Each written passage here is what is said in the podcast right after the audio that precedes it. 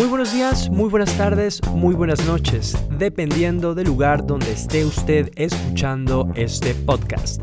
Mi nombre es Alexis Angulo y le quiero dar la bienvenida a este, su programa, desde Polonia, en español.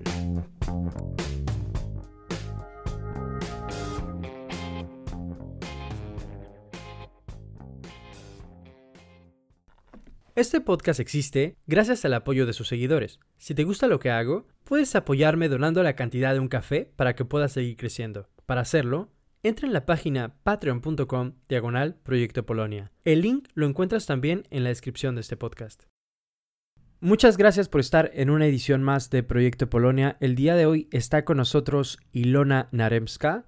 Ella es profesora de polaco en el Departamento de Traducción de la Universidad de Alicante. También es profesora de polaco para niños nativos del polaco en la Escuela Europea de Alicante. Es autora del libro de gramática polaca, primeros pasos para hispanohablantes. Eh, bienvenida, Ilona. Muchas gracias. Buenos días, buenas tardes. Eh, muchas gracias por la invitación. Ilona, ¿dónde podemos encontrar tu libro de gramática polaca? Eh, pues el, el lugar más directo sería la, página de la editorial publicaciones.ua.es, que es la editorial de la Universidad de Alicante. Em, la mejor manera de pedir el libro es pedirlo a través de esta página y por internet. Se hacen envíos a toda Europa. Eh, a América Latina también, aunque los envíos suelen tardar. Por tanto, a veces hay que buscar otras maneras, otros eh, sitios y los comento en mi blog polacoasaco.com. Ahí doy varias otras opciones. También está en Amazon. ¿Qué temas tratas en este libro? O en estos libros, porque son varios, ¿no? Eh, sí, el mm, primero es la gramática polaca, que salió hace ya creo que cinco años. Eh, y el año pasado publiqué Cuaderno de Polaco, Ejercicios para principiantes.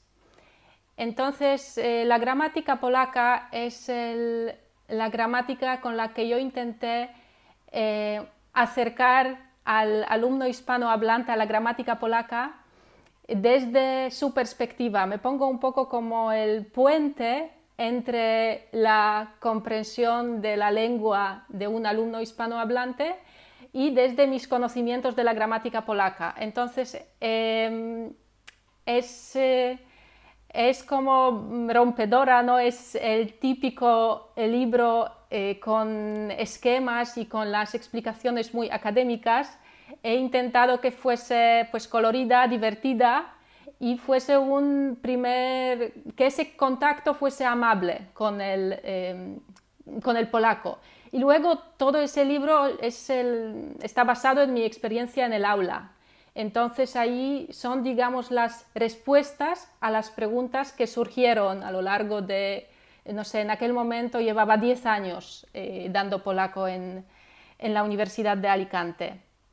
Entonces esto por un lado, eh, que existe también una gramática polaca para filólogos, que ya es una gramática más amplia, pero también, eh, digamos, más seria. Entonces yo creo que las dos también se complementan mucho.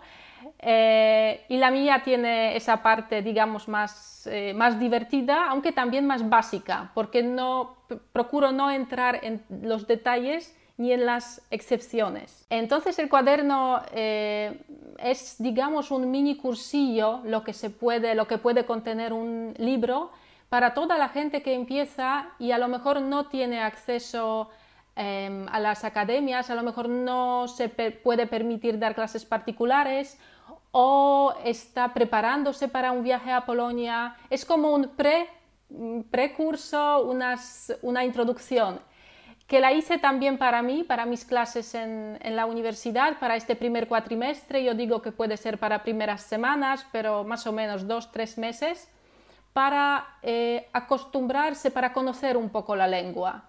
Y lo he escrito pues pensando en mis clases, pero también en todos los alumnos autodidactas que estudian muchas veces por motivos sentimentales, porque tienen pareja en Polonia, familia en Polonia. Entonces incluyo también a los nativos como eh, ayudantes, asistentes, que vayan a hacer los diálogos, que ayuden. Entonces es el, eso sí que es el único libro que lo enfoca de esa manera, con unas explicaciones breves muy cercanas y con unos ejercicios muy sencillos y básicos para que nadie diga ya más que el polaco es difícil, al menos en, este, en esta etapa. Exactamente, eso es algo muy importante lo que has dicho. Eh, en uno de los congresos internacionales eh, de filólogos polacos que tuvo lugar en Katowice hace unos años, eh, recuerdo que hubo un consenso en que es muy importante que se deje de mm, reproducir un estereotipo de que el polaco es difícil. Eh, regresando de todas formas a la cuestión gramatical, eh, me parece que entre más avanzado, entre más eh, usamos la lengua, entre más conocimiento tenemos del polaco, como sucede con cualquier otra lengua, tengo la sensación que es más importante que conozcamos las reglas, ¿no? Como muchos nativos también que cometemos errores, ¿no?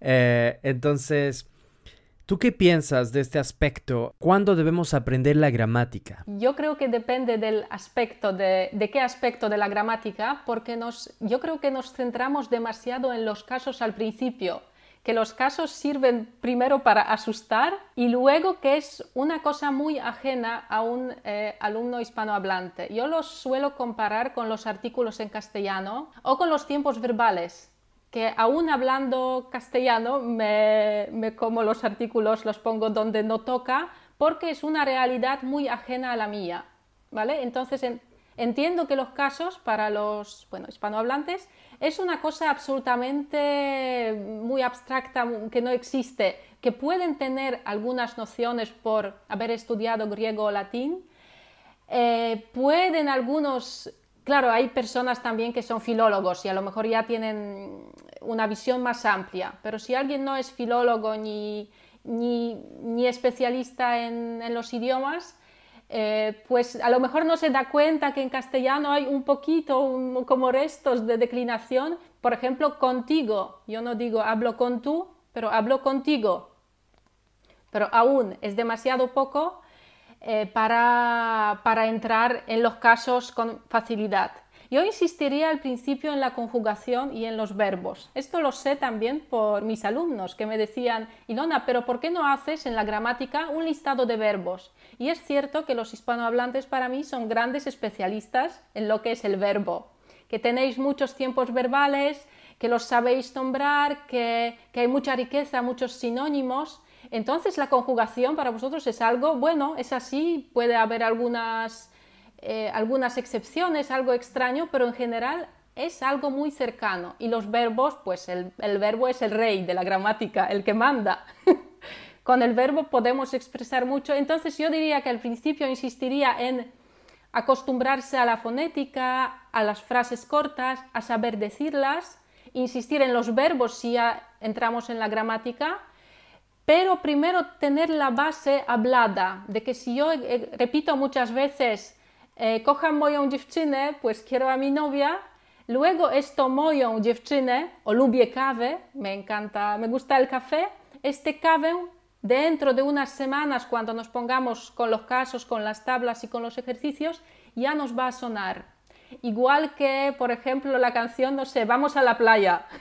que primero la cantamos, yo me acuerdo de antes de, antes de, haber, de empezar a estudiar castellano, pues ahora ya digamos que ya después puedo construir o puedo relacionar aquella canción con lo que digo después conscientemente. Vamos a la lo que sea. Tienda, vamos al cine.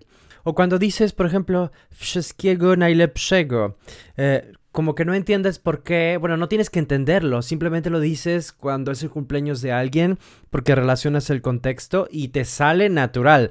Nadie, creo que nadie va a decir wszystko najlepsze, ¿no? O que vaya, wszystko. Y bueno, ya entramos entonces aquí en, en matices, pero, pero sí, estoy de acuerdo contigo, creo que tenemos que eh, aprender primero con el habla. Creo que es algo que por lo menos a nosotros, como tú bien dices, eh, los hispanohablantes, nos sirve mucho porque necesitamos también tener el sentimiento, la sensación de que estamos aprendiendo para motivarnos, ¿no? Cierto. Y luego, bueno, no sé si podría decir de todos los hispanohablantes, aunque yo creo que hay un espíritu así, no sé si se puede decir hispanohablante, pero de hablar mucho. Yo sí que lo puedo decir de los españoles, que digo que es una... Eh, que es gente que le encanta hablar. Y en castellano no importa repetir las cosas, muchas veces. A lo mejor los polacos somos más eh, no sé, menos habladores y nos cuesta hablar en clases de idiomas. Somos más tímidos, tenemos más miedo al error, pero a mí los hispanohablantes, los alumnos de España me han demostrado que no tienen ningún problema. No tienen pudor, sueltan lo que haga falta, hacen diálogos, trabajan en grupo, entonces están bien potenciar lo que, mm, lo que los hispanohablantes hacen de forma natural, que es hablar. La verdad es que tenemos seguridad al hablar y, no tenemos problemas con cometer errores. Sí, lo comparamos con los polacos, por ejemplo. Sí, sí, es cierto. Y como que al hablar es un, es un derecho, es una cosa obvia. Eh, creo que el otro día, bueno, ayer escuché tu, tu conversación, tu podcast con Paulina de Polski Daily y tú hablabas de lo social, de comer juntos, de estar juntos, que esto es muy importante. Yo diría para los latinos, en España por supuesto, de estar juntos y hablar. Y en Polonia tenemos hasta dichos de decir que eh, jak pies jeto nie szczeka, cuando el perro come no ladra. Tenemos lo de... Sí. Ah, ok, para no hablar mientras comes. Para no hablar mientras comes. Ah, ok, bueno, supuestamente en español también tenemos eh, ciertos dichos, por lo menos en México. Eh, el que la mesa... Ah, no, esa era canta, creo que que la mesa canta, loco se levanta. El que habla y canta, algo así. Estoy seguro que alguna persona que nos esté escuchando va a saber cómo se dice y ha escuchado estos dichos. Pero sí que los tenemos también, pero de todas formas hablamos, ¿no? Sí, pero tenemos también, bueno, en castellano también existe, mowa jest srebrem, a milczenie złotem, que el habla es em, plata, pero el silencio es oro. Quiero decir que como que se valora, no sé cómo es desde tu perspectiva, ¿se valora el silencio en polaco, en Polonia? Bueno, no sé si ahora es mi perspectiva o es una perspectiva que también yo he adquirido al estar en contacto con otras culturas. Mm, pero bueno, eh, sí se valora muchísimo por una parte el silencio, pero también el ser introvertido también es una cuestión positiva, ¿no? Algo que creo que en, en los países de habla hispana, creo que lo estoy demasiado, estoy generalizando demasiado, pero como estamos acostumbrados, muchos países, me parece que Perú un poco menos, por ejemplo, eh, entonces no puedo generalizar, pero sí que muchos países latinoamericanos estamos acostumbrados a hablar. Eh, entonces, si hay alguien que se aísla un poco, dice, no, prefiero irme a leer un libro, prefiero irme para acá, entonces puede ser un poco mal visto y al mismo tiempo, tú al ser diferente, pues empiezas a sentirte como, como que no perteneces al grupo, ¿no? Entonces es más fácil como adaptarse y hacer como todos hacen y pues hablan, ¿no? Y creo que desde la cultura polaca, eh, tanto como otras culturas también de Europa Central, eh, como por ejemplo la alemana, el ser reservado es también algo positivo, ¿no? Eh, porque si empiezas a hablar y además dices algo que no es inteligente, entonces todo puede ser usado en tu contra. Sí, y si, sí, y si no queremos generalizar en el ámbito académico, yo diría que aquí hay más dinámica del grupo. Y en Polonia los estudiantes, o al menos en mi época, estábamos más callados, más reservados y no, no fluía tanto la conversación, hablaban solo unos pocos en grupos grandes. Bueno, pues ahora te propongo que vayamos al tema principal de nuestra conversación, una guía por los casos. Aquí eh, tenemos físicamente el mapa de los casos del libro de Ilona. Entonces, Ilona, el micrófono es tuyo. Eh, bueno, eh, aunque lo intentemos evitar, tarde o temprano llegan los casos y también hay personas más valientes, menos valientes. Si alguien ve que todavía no es el momento, por eso digo, que espere y no se agobie. Pero para todos que ya, eh, ya quieren acercarse, vamos a hacer un, eso, un repaso con los ejemplos. Primero, hay siete casos, eh, con lo cual, pues como siete días de la semana, como siete añitos, un número redondo. Eh, Y a veces se dice lo de, uy, siete casos, que, que, son, que son muchos. Pero realmente eh, yo digo, vamos descontando. Em, el último es el vocativo, que lo usamos en, situaciones muy, em, muy específicas, con lo cual no nos tiene que preocupar al principio.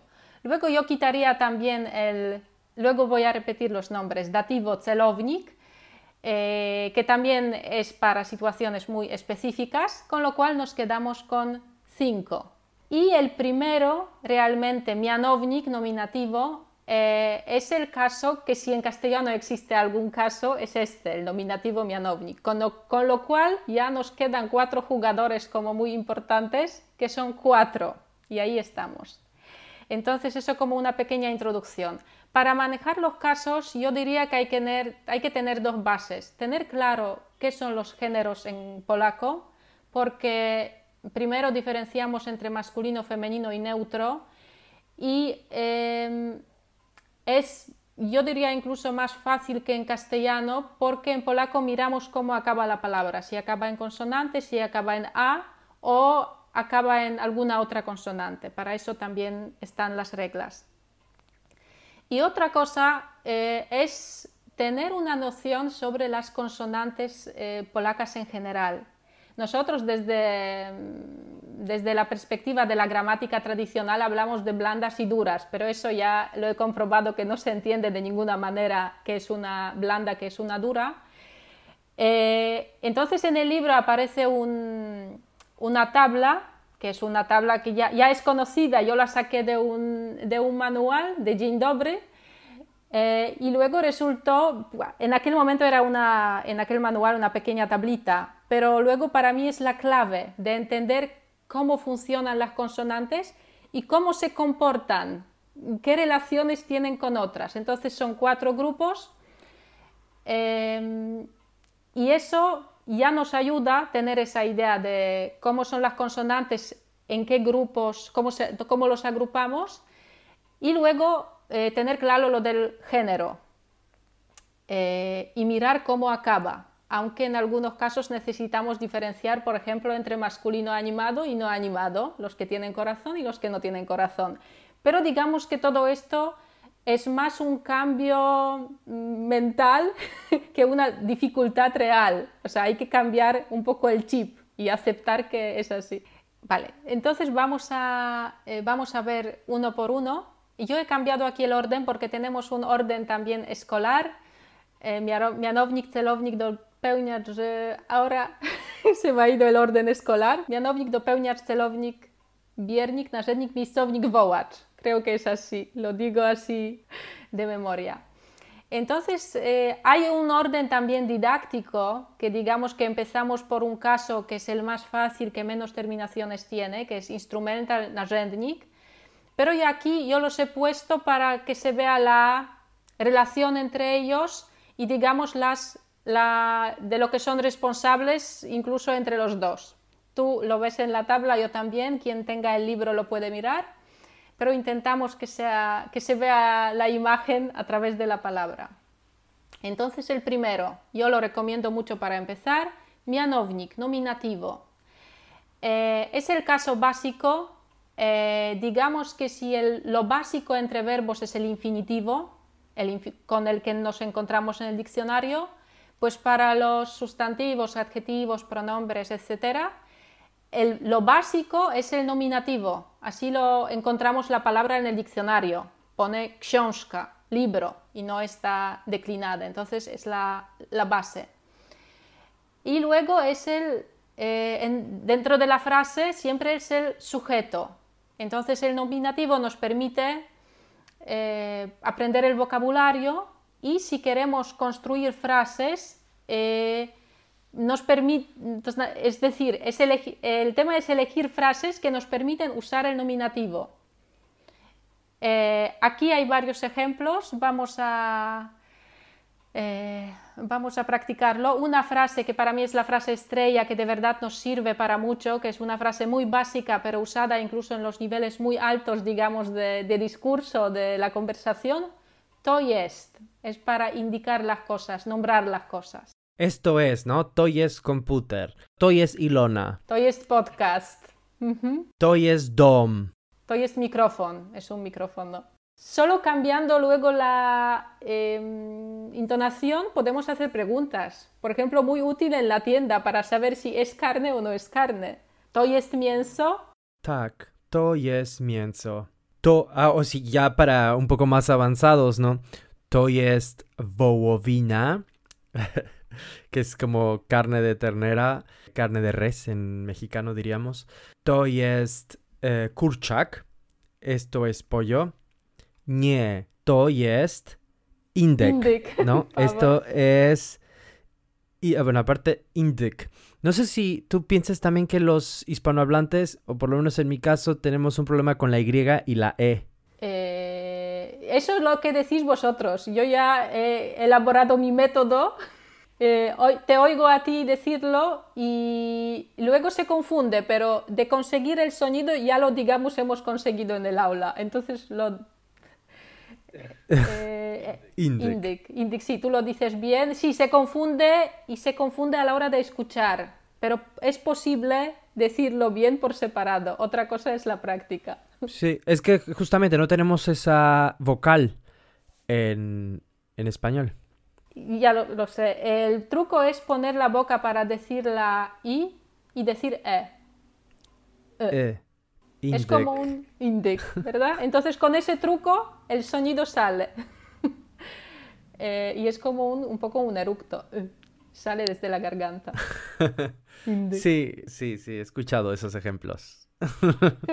bueno, no lo vamos a repetir aquí, pero quizás eh, alguien que no tenga micrófono y esté escuchando el podcast puede hacer en su casa los ejercicios eh, con erupto o sin erupto. Y luego en mi eh, canal de Polaco a Saco en YouTube también hay una, una lista de reproducción entera para la fonética y creo que ya he hecho todos los sonidos más importantes y confusos. Entonces, si alguien quisiera seguir, ahí hay más. Pues tenemos to jest, eh, que nos sirve hasta hacer preguntas eh, filosóficas y de todo. To jest. Ah, To jest eso- prawda. to jest prawda, to jest rzeczy, Życie, to jest życie, tak. la vida. La vida. Mm. También tenemos podoba mi się, Podoba mi się, ese es. me gusta, Me gusta que se confunde con lubię, que también es me gusta. Lubię, podoba mi. Y algo interesante aquí es que también es un verbo eh, recíproco, ¿no? Eh, o reflexivo, más bien. Que cuando decimos me gusta, pues igual que en polaco, ¿no? Va a depender más bien de lo que nos guste. Porque no decimos eh, me gusta, siempre es me gusta el chocolate. Me gusta, te gusta el chocolate. Le gusta el chocolate. Siempre decimos gusta, gusta, gusta, gusta, gusta, ¿no? Entonces depende de lo que nos guste. El chocolate o los chocolates. Y es igual en polaco, ¿no? Podoba mi się. Eh, dobra, chyba un poquito menos con la comida, quizás porque decimos entonces smakuje mi, nie? Smakuje mi, sí. Pero podoba mi się twoja książka.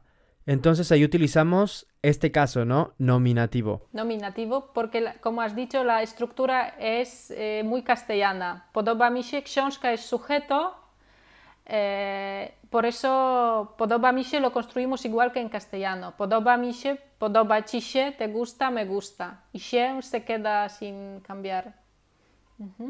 Y es como la atracción, digamos, visual eh, para diferenciarlo de me gusta lubię, podoba mi się. Entonces sería Lubię- como- Ujú. Lubię exige otro caso, ¿no? Lubię exige acusativo, sí. Bueno, ya vamos a llegar allá después. Eh, entonces, podoba mi się, podoba mi się eh, algún ejemplo. Que eso serviría para los piropos, que también hay gente que pregunta mucho al principio. Podoba mi się, eh, podobają mi się, me gustan tus ojos, podobają mi się twoje oczy. Y jugamos entre el singular y el plural, como en castellano. Otra cosa también, eh, el pelo en, polaco es plural, ¿no? Plural. podobają- Dices los pelos, me gustan tus pelos. en español soy muy gracioso. Eh, Entonces diría, diríamos en plural, podobają mi się twoje włosy. Włosy, twoje, podoba, podobają mi się twoje włosy. Eh, también podemos, como tú has dicho, el libro, podoba mi się, podoba mi się film, podoba mi się serial, ¿m? podoba mi się ten podcast. Después otro, otro ejemplo que tenemos aquí en la tabla es boli mnie. Boli mnie, es, genial. Boli porque ya relacionamos con el bolígrafo y se refiere a lo que me duele y podemos ya decir todas las partes del cuerpo. Sí, y otra característica es que es igual que podoba mi się, ¿no? En español también me duele, me duele la cabeza, te duele la cabeza, os duele la cabeza Ajá. y nos duelen los ojos. Los ojos, eso, Que de- bolą mnie. Exacto. Entonces hay que recordar ahí que el verbo se conjuga de acuerdo al, eh, a lo que te duele, ¿no? Más bien. Justo, sí, sí, sí. Bo- y es al revés, duéleme, boli mnie. Ujú. Ajá. Entonces en este caso el que dijiste podoba mi się boli mnie es más bien el verbo el que se adapta de alguna manera al sujeto eh, porque no, no cae directamente la acción en, en los ojos, ¿no? Como, lub, eh, como lubię twoją, albo en el libro, lubię twoją, eh, twoją książkę. Claro, porque el sujeto eres yo, soy yo. Ja Ujú. lubię twoją książkę. Y, y książka, si yo no me equivoco, es el complemento, ¿no? Complemento directo. Eh, Sí, en este caso, ¿no? bueno, ya lubię twoją książkę. Książkę. Pero aquí, podoba mi się twoja książka, książka es el sujeto y el sujeto manda. Sí, el verbo se adapta en este caso, Mm. aunque, aunque lo pongamos al principio. Y la gramática española, se- según hasta donde yo llegue, eh, lo contempla igual, ¿verdad? Sí, sí, sí, sí. Que el sujeto, que el sujeto no es yo, me gusta, o sea, me, sino que el libro. Ujú, El libro me gusta. Me gustan tus libros. Podobają mi się twoje książki. A two, twoje książki, tak. Mhm. Twoje książki, tak. Boli mnie, aquí podemos decir, boli mnie głowa, bolą mnie oczy, como tú has dicho, bolą mnie uszy, bolą mnie nogi. Boli mnie brzuch y se usa mucho, se escucha mucho, porque es además una cosa común de los seres humanos. Ajá. Espera, ¿cómo se dice columna? Kręgosłup. Kręgosłup, ¿no? boli mnie kręgosłup, tak. Kręgosłup. A veces lo escucho. Perdón, plural, a veces lo escucho en plural, ¿no? No, plecy, las espaldas. Exactamente. Bolą mnie Plecy. plecy. Sí. Bolą La espalda plecy. es plural, tiene como dos partes de los lados de la columna. Así que yo creo que mianownik, el nominativo, es muy, muy socorrido y, con, y se puede, yo creo que se puede aprender mucho vocabulario y for- formular muchas frases y eh, durante, no sé, días, semanas, según cada uno la meta que se ponga. Pero no, eh, no obviarlo como algo simplemente fácil, sino como un paso que nos va eh, a servir para, para lo que se está viniendo. Pasamos al siguiente. Acusativo, ¿no? Viernik, el acusativo. Eh, aquí aparece, bueno, suele aparecer en la clase también pronto, como el segundo caso, digamos, introducido. Yo lo pongo al principio. Y este es el rey, eh, el de rey de la casa, el caso más importante. ¿Se puede decir monopolista? ¿Sí? Eh, No, el que tiene mm, monopolio. El que... Sí, el monopolizador, diría yo. A ver, pero. El que tiene todos los verbos a su... eh, que trabajan para él. Sí, a su servicio. Sí, estoy revisando en, en Google, se dice monopolizador. El que monopoliza. Entonces aquí podemos, bueno, insistir, volver a decir que los casos dependen del verbo. Es el verbo que nos manda eh, en qué caso debe aparecer el sustantivo, el adjetivo o el pronombre. Para mm, compararlo con el castellano, digamos que en castellano, eh, si tenemos el pronombre yo, este yo nos pide que el verbo que aparezca aparezca en primera persona. Yo no puedo decir hablar, yo habla tampoco, yo hablo. Lo que no existe, por ejemplo, en inglés. En inglés es pronombre y luego tenemos el infinitivo. así en diciendo en general, que la conjugación como tal no existe. Eh, entonces en polaco, por eso digo que hay que ir despacio, porque cada verbo o cada preposición eh, le va a exigir al sustantivo que se ponga de alguna manera, que tenga, ponga, bueno, de una postura determinada, que se decline.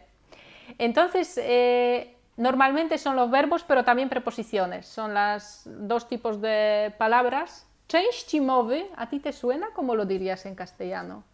Eh, cuando hablamos de la clasificación de la oración, ¿no? Si estamos hablando del sustantivo, si estamos hablando del verbo, eh, te refieres a eso, ¿no? Sí, sí, sí. Mm, no recuerdo cómo lo decimos nosotros en, español en la escuela, cómo se decía.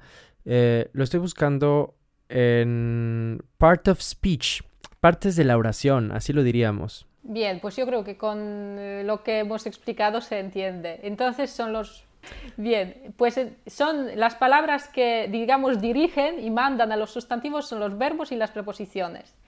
Biernik normalmente eso, tiene a su servicio muchísimos verbos, yo diría que la mayoría, pero no, nunca los conté, pero son muchos, de hecho así lo pongo en la tabla, muchos verbos.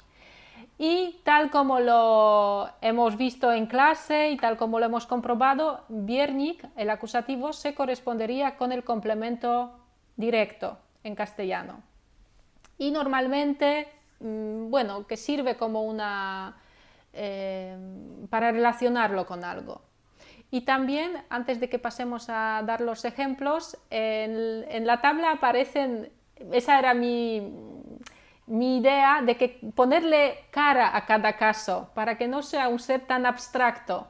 Entonces he pedido aquí a la dibujante que me hiciera los dibujos según mi idea y el acusativo, el Biernik, es muy, creo que muy conseguido porque se ve aquí a un traductor, aquello por la, aunque podría ser bueno, una persona que trabaja al ordenador, que al mismo tiempo que está escribiendo, pues está está leyendo, mm, tomando un café, porque Biernik es responsable de, todos estos verbos. Entonces es como, eh, es como una persona que se dedica a muchas cosas. Este sería el Biernik.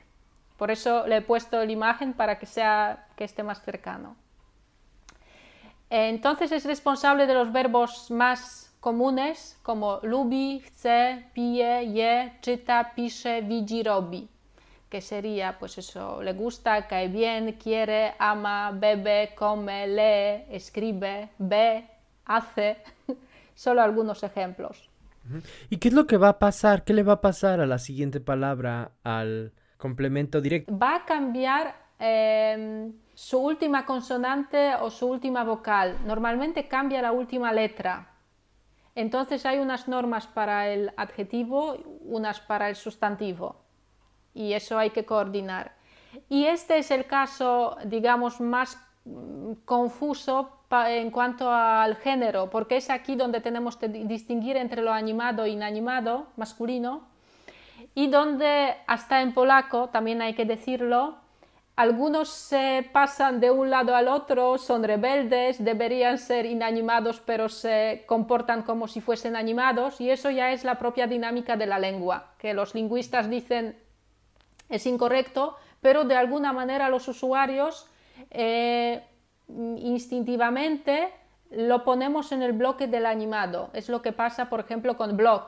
Lo justo sería decir pise blog, inanimado, y aquí no cambiaría, de hecho pero lo tratamos como si fuera animado y decimos pise bloga.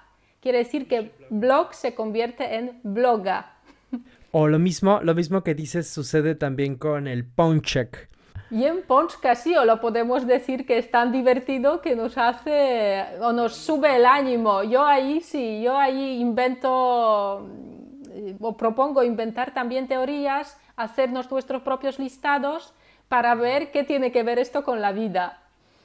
Eh, igual que cuando hablamos de la carne, yem kurchaka, ya no creo que ya no decimos yem kurchak, eso no, ni, ni, es correcto, pues kurchak, pues en algún momento era, estaba vivo, por muy triste que sea. En español también tenemos la diferencia entre el verbo ser y estar, ¿no? Que ser es algo eh, que supuestamente es permanente y estar supuestamente es algo que es o mm, eh, que es pasajero o estamos hablando de su localización. Entonces hay quien puede decir soy soltero o estoy soltero. Soy casado o estoy casado, ¿no? Que también si dices estoy casado, pues estás como dándole una un significado que bueno, esto puede cambiar, ¿no? Y soy casado, estás dándole como tú una carga de que esto es algo permanente, algo para muchos años, ¿no? Me parece buena, eh, buena comparación. Sí, que según lo que queramos decir, eh, sí, sí, sí, es algo así. sí, entonces un poquito va a depender también de la cuestión cultural aquí. Entonces tampoco es como una regla, ¿no? En teoría, cuando comes algo, deberíamos utilizar este caso, el acusativo, ¿no? El viernik. Mm, sí, y en este caso sería todo inanimado. Pero empezamos por, empezamos por las excepciones, entonces... Ya, ya, ya lo aviso. Eh, también hay un capítulo aquí sobre los rebeldes, sobre los que se pasan del bando.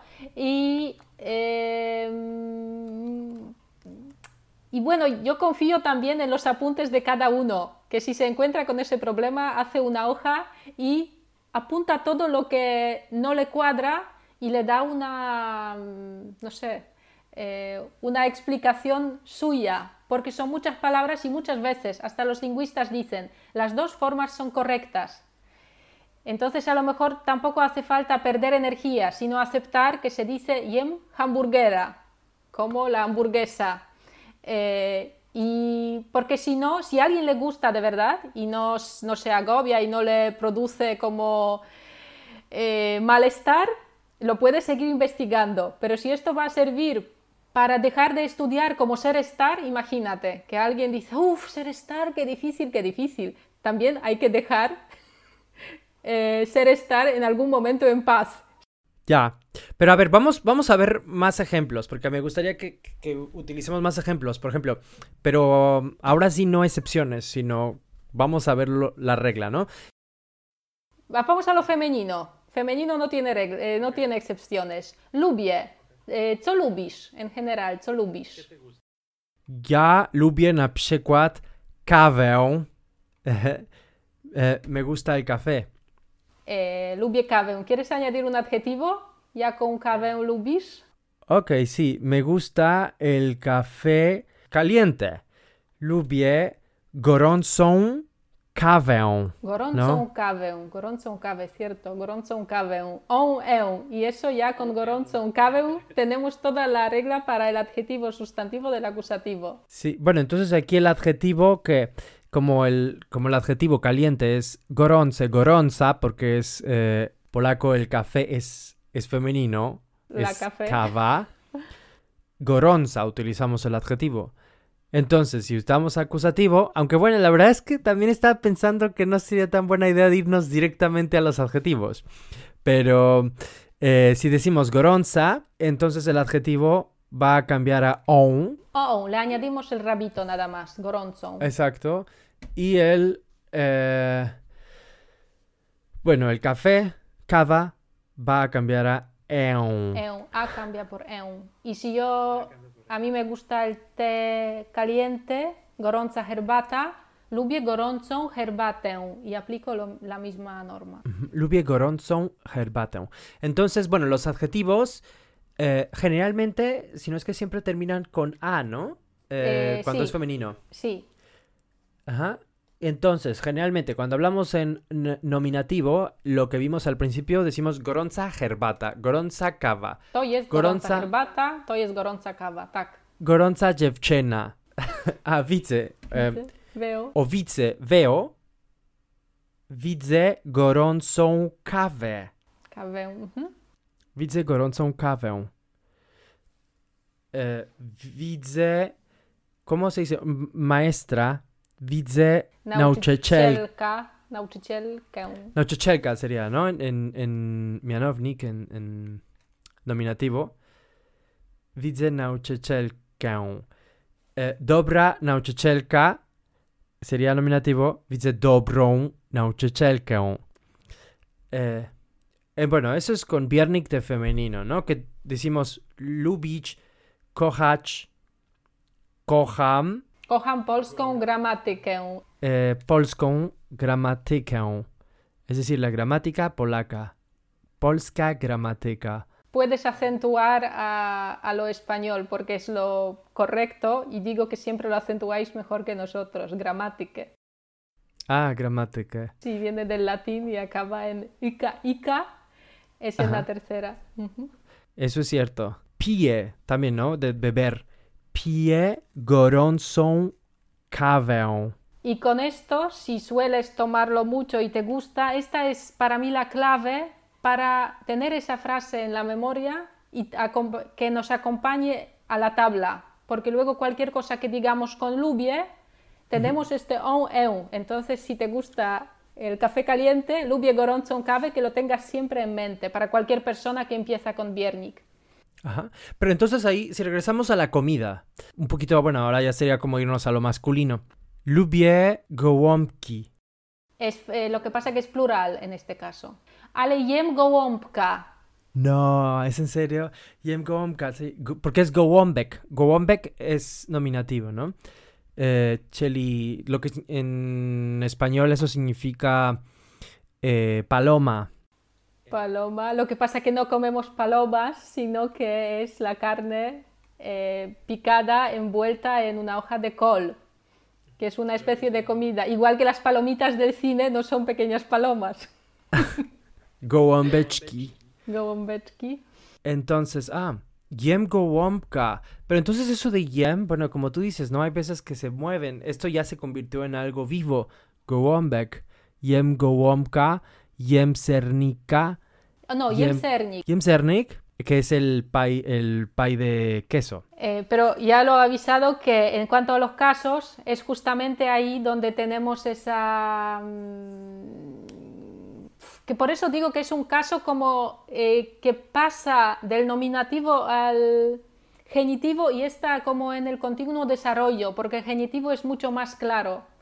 Y aquí en Biernik empezamos, si por ejemplo vamos a poner los masculinos animados, que no nos van a dar tantos problemas, los hombres, empezamos a feminizarlos, porque sería Vidze Alexisa, Ah, ok, te veo. Alexis.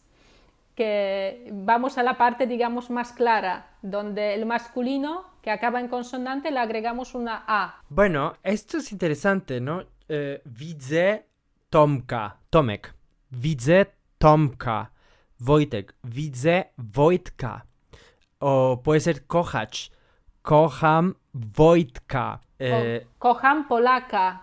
Amo a un Kocham polaco. Ujú. Kocham o Polak, kocham Polaka. Polaków también, ¿no? Polaków, eh, ahí nos vamos al plural. Yo creo que no es para hoy. Ok, vale, vale, vale. Ajá, kocham, ujú.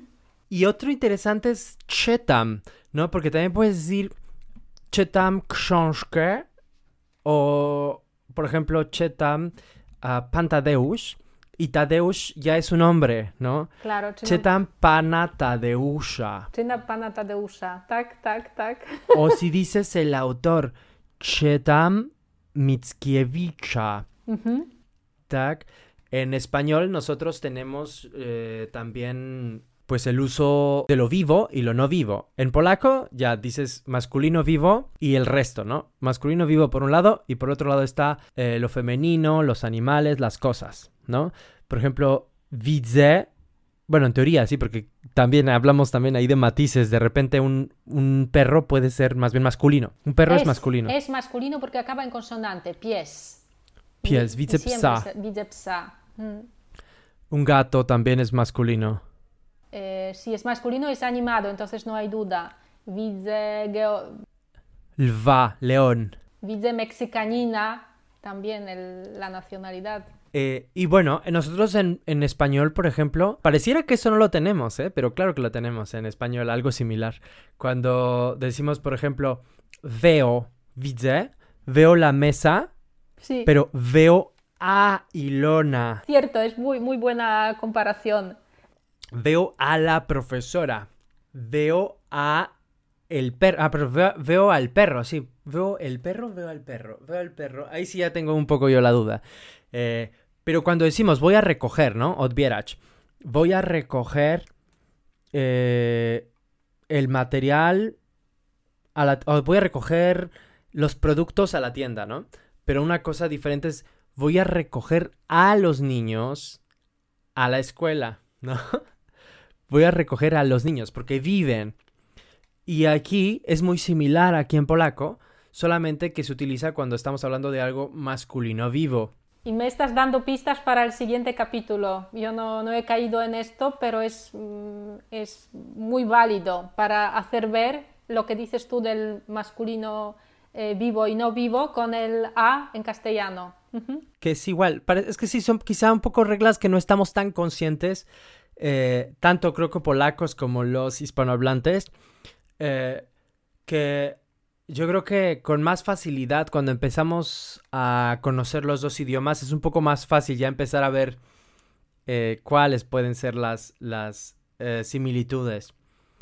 Por eso es importante también que colaboremos y que venga y que los alumnos tomen la iniciativa, que no piensen que todo está escrito y está hecho. En castellano hay muy poco escrito y las ideas que dais, porque para mí eran todo ideas de, los alumnos, que mi eh, conocimiento de castellano no es tan, no abarco tanto para unir las cosas. Algunas las puedo unir solas, pero otras, como en este caso lo que dices tú, vienen de, de, los mismos estudiantes, de los mismos hispanohablantes.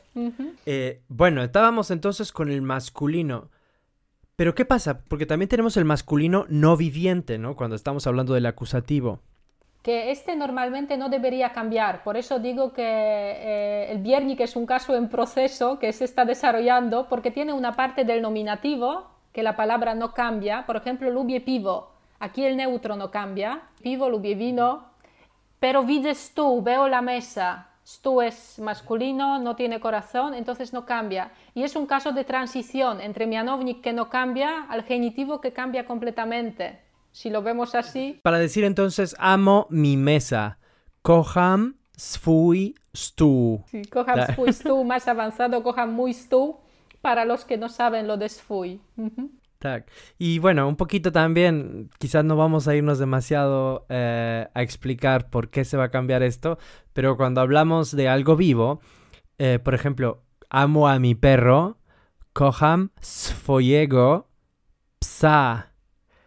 Tak, pues swój pies, pero cuando es algo vivo, entonces swój se cambia a swojego, ¿no? Kocham swojego psa. porque vive. Porque, vive, y es masculino. Porque vive es masculino, entonces aquí en este caso el pronombre, como si fuera adjetivo, se adapta y la terminación esa tenemos ego. Yo digo que es el ego masculino. Ah, el ego, es muy interesante. Ego, masculino. el ego masculino, sí, sí. ¿Y cuando es femenino? Es lo que vimos, cojan, lo que has dicho, gorącą kawę o gorącą sí. dziewczynę. Kocham swoją kawę. Kawę. Kocham swoją herbatę. Widzę swoją herbatę. Entonces creo que ya podemos pasar al siguiente caso. Siguiente, que es el hermano, yo diría, no sé, mayor, dopełniacz genitivo.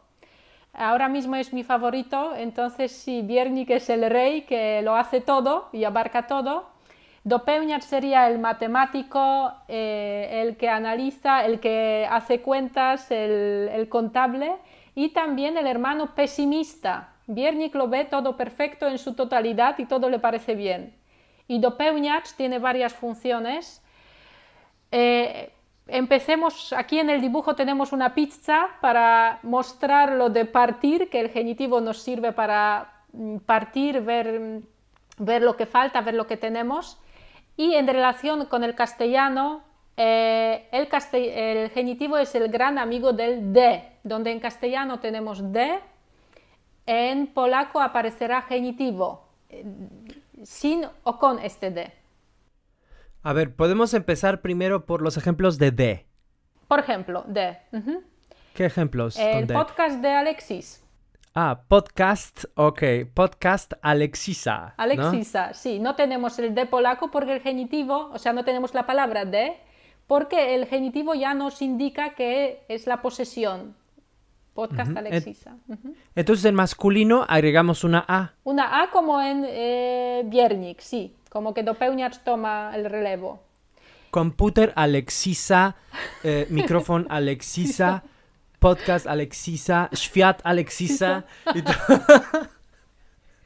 Bien. Y lo mismo, pues el libro de Ilona. El libro de Ilona. Książka i Ilona. Książka Ilony. Ilone, eso, la Y al final.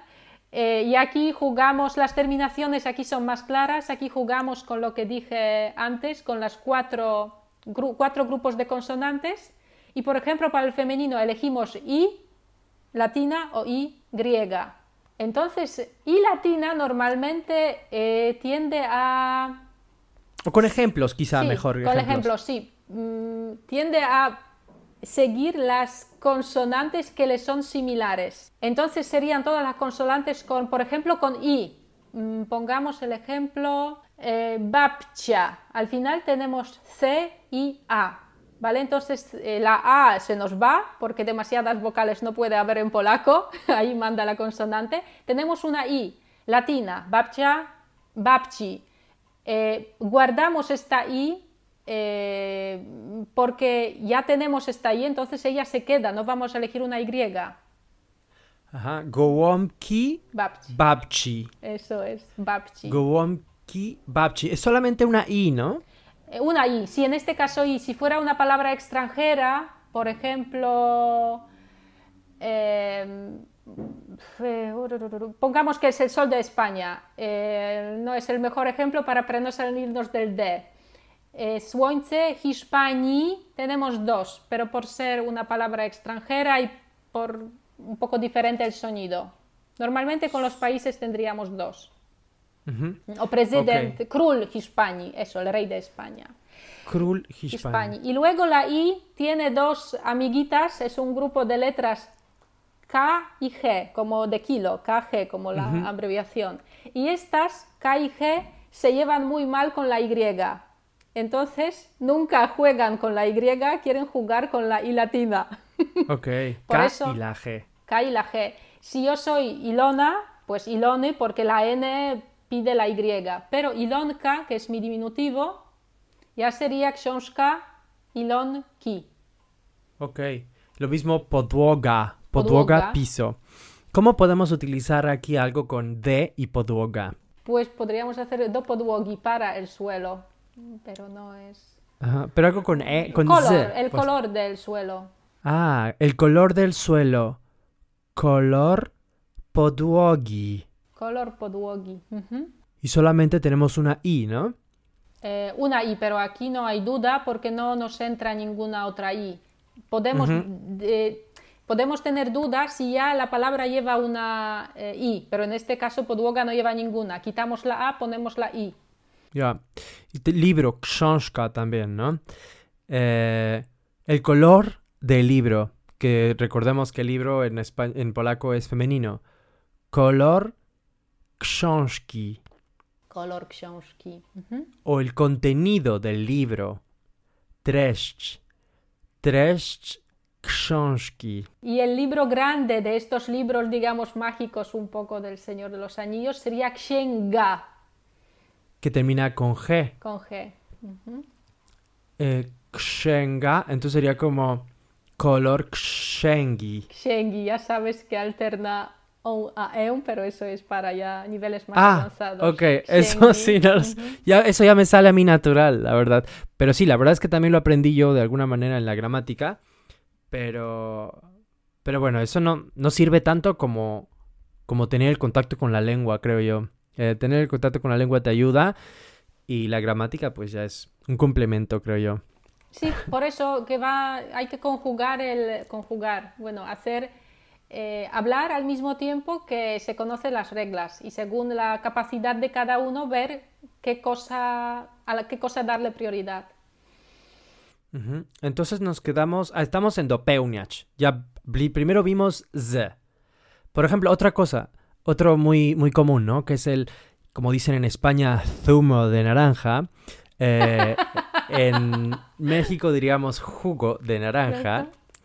Entonces se dice sok, jugo. Bueno, diríamos zumo naranjal realmente, sok pomarańczowy. Pero sí, Ajá. sí, aquí añadimos z como de procedencia. Tak jak Sí. jestem z Polski.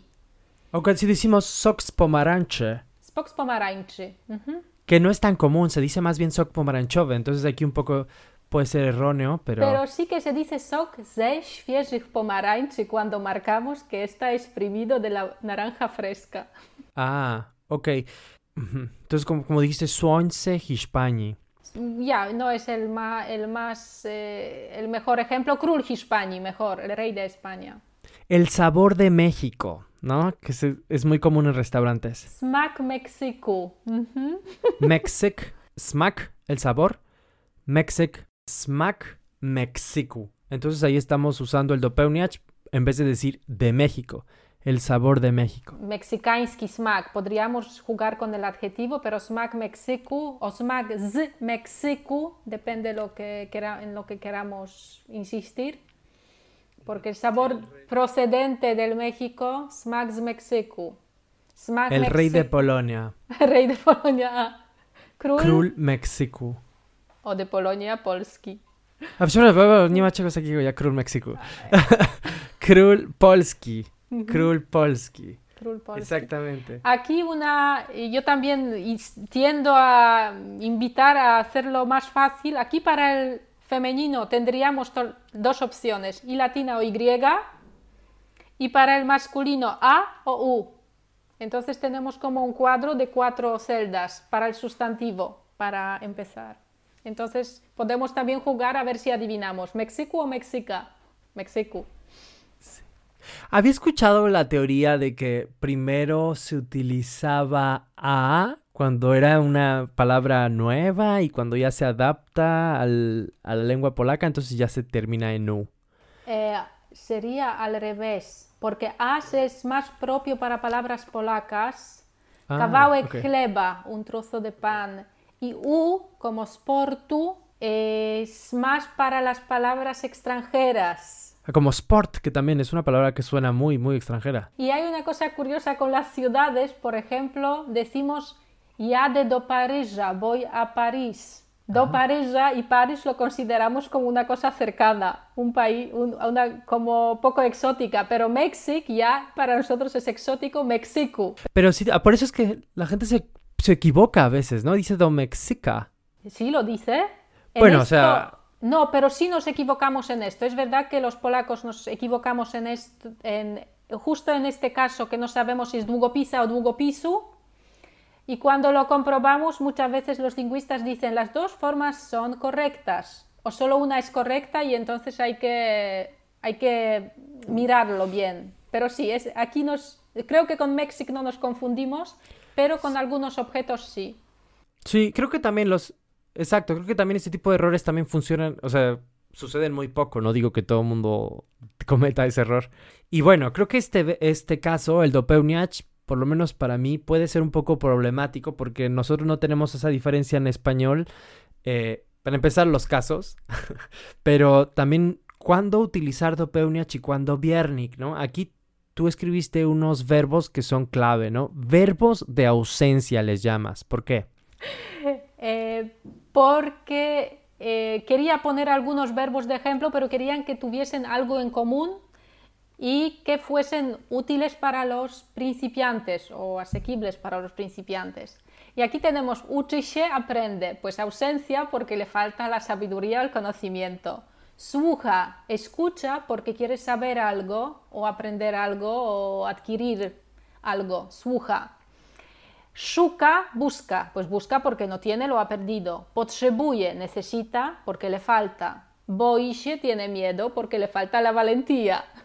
Ajá. O el más obvio, ¿no? Cuando dices nie ma, Nie ma, eso. no hay. No hay, nie nie ma. ma, nie ma. Como no hay, que es no tiene, como que no es di- directamente, no usamos el hay o haber, sino tener. Ujú, nie ma.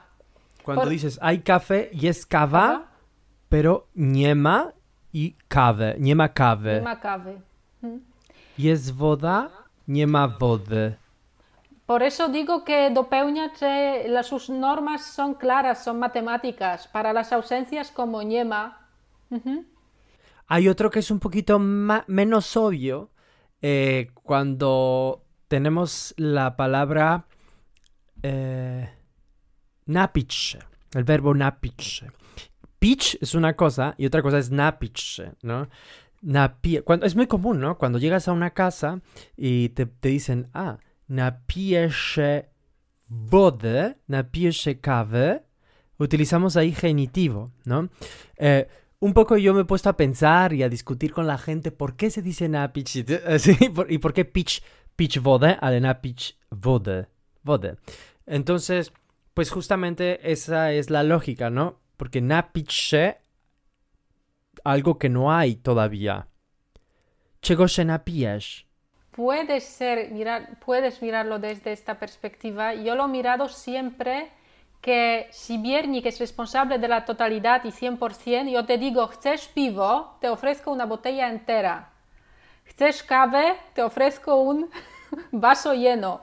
¿Chcesz chocolate? Pues eh, como que te ofrezco todo. Y cuando digo, ¿chcesz kawy? ¿chcesz piva? ¿chcesz chocolate? Ahí tenemos un invisible un poco. ¿Quieres un poco de cerveza? Yo lo veo más que cuando dices napijesz się kawy, que napijesz się un poco. ¿Quieres un poco? ¿Quieres que te sirvamos un poquito de lo que tenemos? Y ahí entra el, el genitivo partitivo, el que dice, no, todo no, un poco. Ok, porque la verdad yo no me he topado con eso, que alguien te dice, ¿chcesz piva? ¿No? No, no, bueno, la verdad, o quizá no he sido tan consciente en cuanto a eso, pero estamos viéndolo. ¿Chcesz piva? Alguien te pregunta, ¿no? ¿Chcesz piva? ¿Chcesz herbaty? ¿Chcesz wody? ¿Puedo decir chcę piva? Ya chcę. Ya chcę, puedes decir chcę piva. Sí, o puedes precisar. Por eso es el hermano pesimista y el hermano, bueno, diríamos ahora hasta negacionista, ¿no? Ok, nie ma, nie ma covida. Nie ma covid o nie ma covidu y ahí está. COVID o Ah, ok, COVID. jest COVID, No lo sé, ale... tendría que mirarlo. Sí, bueno, es que creo que yo sería, estaré más acostumbrado a que digan covida. Tú lo oyes más que yo en polaco ahora mismo. Estoy seguro que sí. Sí. Nie ma covida. Lo hemos hecho nuestro, ya la terminación A. Eh, entonces vamos a pasar a una cosa, eh, a las preposiciones, que aquí tenemos también muchas. Yo cuando hice la tabla de las preposiciones la quité, eh, la, quité la mitad porque resulta que la mitad de las preposiciones van con el genitivo. Son preposiciones también muy específicas y aquí yo me quedaría con z, de, de, de donde viene algo. Jestem z Polski, jesteś z Meksyku, eres de México. Do, voy a, por eso es, eh, bueno, do, ahora, ahora volvemos a do. Bez, sin, piwo bez alkoholu, eh, cerveza sin alcohol, kawa bez kofeiny, café sin, bez cukru. eh, y vamos a ver lo de do y na, que suele ser también un na. Biernik normalmente eh, va con eh, la preposición na y dopełniać con la preposición do. Cuando vamos a algún sitio, en castellano tenemos voy a, ¿verdad? Do domu. Do, domu. ¿Sabes cuál es la diferencia entre cuando usamos do y cuando na? Na será como a un lugar, como que un lugar que es una superficie. Y do será como un lugar cerrado. Cierto, muy bien. Sí, sí, sí, es así. Do sería para los lugares cerrados. Yo digo tocables, como una casa o una escuela, que, me, Ah, que, ok. que- que físicos. Y de do szkoły, voy a la escuela. Eh, y de do kina, que el cine también es físico. Y na sería, como dices, tus superficies abiertas. Por ejemplo, idę na boisko, voy al campo de fútbol. O eventos, idę na imprezę, voy a la fiesta. Como algo abstracto también. Aquí me gustaría decir un poco en relación con lo que mm, con tu eh, presentación en el TEDx que vi en YouTube, cuando hablas sobre świadomość językowa, la conciencia ¿no? lingüística, eh, donde hablas de cómo hablamos y no somos conscientes, que repetimos como antiguos esquemas y, no, sa- y no nos damos cuenta que esto puede ser dañino y, cuando topamos con otra cultura nos damos cuenta de lo que estamos diciendo realmente. Entonces, na y do también tienen ese matiz, eh, que lo digo sin ánimo de ofender a nadie, pero me parece interesante y esto está resurgiendo ahora. Do utilizamos normalmente con las ciudades y con los países, con algo establecido, con los estados. Ya de do Polski, ya de do ya de do Hiszpanii, ya de do Warszawy. Mientras que na utilizamos con las islas.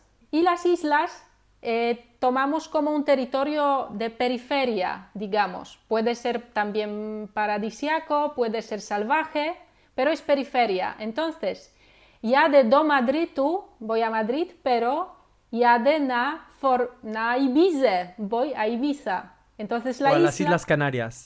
tak, ya de na Wyspy. Entonces ahí es muy interesante y surgen cosas, digamos, eh, hace unos años eh, una, bueno, una, hubo una inmigración como importante a Islandia. Muchos polacos fueron ahí y entonces se oía, oía ya de na Islande, ya de do Islandi. Entonces Islandia, por un lado, se percibía como una isla y por otro lado como un estado. Porque no se nos ocurre decir ya de na Japonie. Japonia es un estado, ya de do Japoni muy potente, ¿no? Como potente y como un estado, como país, no lo percibimos como una isla, pero siempre ya de na Cuba, porque ah. antiguamente Cuba pertenecía a España, supongo, es por eso, pero para los polacos siempre era como una isla paradisiaca. Sí, sí, sí, eh, también na Dominicana. Na Dominicana, pero ya de do Anglii y do Wielkiej Britanii, Gran Bretaña. Exactamente. Aunque bueno, porque... Sí, sí, porque más bien ellos eran los colonizadores de esas islas también. Y lo que nos pasa, yo ahora tengo una alumna ucraniana, por eso digo que cuando topo con otra cultura, decimos na Ucraine y veo que esto también ha resurgido, na Ucraine, ¿cómo tratamos a, la, a Ucrania? Tratamos como una isla, como un, un terreno periférico al centro, si es un país, ya de do ya de do pero sobre Eslovaquia, Litva, Ucrania, tenemos esta preposición ahí, yo digo también en transición, porque veo que va cambiando. Territorios que también antes eran polacos, también eh, Bielorrusia. Eh, Hay algo ahí, eso. Como eran polacos, claro, es muy general. Sí, pero lo decimos, ¿y por qué decimos ya de na Na Litve. Na Litve. Eh, una amiga, me acuerdo que, que, me contó que estaba hablando con su papá eh, dijo, su papá le dijo, ah, este año no he estado en el extranjero. Y le dice, pero si estuviste en Lituania. Ah, y él le contesta, ale es nuestra, ¿no? Es, eso pertenece al país, a ah, Polonia. nunca he oído esa opinión, pero bueno, pensaba que esto no es extranjero, que es muy cercano. No, pero es que es algo que salió así de la nada, ¿no? Yo creo que eso es lo que más significado tiene cuando alguien dice algo de una manera tan inocente. Eh, entonces aquí también descubrimos la lengua en estas, eh, en estas pequeñas cosas de no, na, por qué. Y yo creo que antes de enfadarse, ¿por qué así, por qué no? Pues resulta que ahí tenemos, nos demuestra la lengua algo y aprendemos algo de la historia, del pasado, eh, si lo tomamos así. Eh, también podemos matizar y de namiasto y de domiasta. Y ya de domiasta puede decir que vivo fuera de la ciudad y ya de domiasta o al centro para hacer la compra. Pero de do namiasto se puede decir voy de fiesta, voy a correr todas las calles y todos los bares. Ah, y es que también escuché yo eso, justamente lo escuché, recuerdo haberlo escuchado en una conversación ajena en el autobús cuando alguien dijo, ah, ya de namiasto. Eh, y seguramente fue en la noche, recuerdo. Y eso lo interpreté yo como que estaba yendo también en dirección a la ciudad. También. También. Sí, sí, eh, sí, se dice Jadena Wrocław, como dirección a Wrocław. Sí, cierto. Se dice así. y bueno, aquí también tenemos, bueno, quizá para también ya un poco cerrar este caso, szukać, ¿no? Que es buscar. Szukam pracy Szukam mieszkania. Szukam kluczy, szukam okularów. Czego szukasz? ¿Qué buscas? Ajá. Eso es un poco, para, desde mi punto de vista, un poco difícil porque eh, yo utilizaría el acusativo, ¿no? Como un nativo del español. Shukam klucz. Shukam eh, computer. No, pero todo tendría que estar declinado porque es un verbo de ausencia. Shukam computera. Shukam computera. Estoy pensando shukam oculares, shukam, suham música, suham musiki. Sí, podría ser, que no digo que es correcto, pero que no choca tanto. O que sí, podrías hacer a alguien dudar. Shukam kluch, a lo mejor no, pero shukam kluche en plural como que es más aceptable. Ok, ¿y si digo shukam ocularuf? Eh, sí, eso sería correcto. Pero su ocular a mí no me choca tanto. No quiero decir que hagamos todo lo que nos da la gana, pero hay eh, errores que a lo mejor, si no es un examen, pasan desapercibidos cuando hablas con alguien. Bueno, errores. Que solo alguien que, bueno, que lo compruebe o que lo sabe bien, eh, lo sabe, pero si alguien no lo sabe, no, no llama tanto la atención. Pero uczy się e, hiszpańskiego, no vamos a decir uczy się hiszpański. Ahí sí que aprende español, uczy się hiszpańskiego.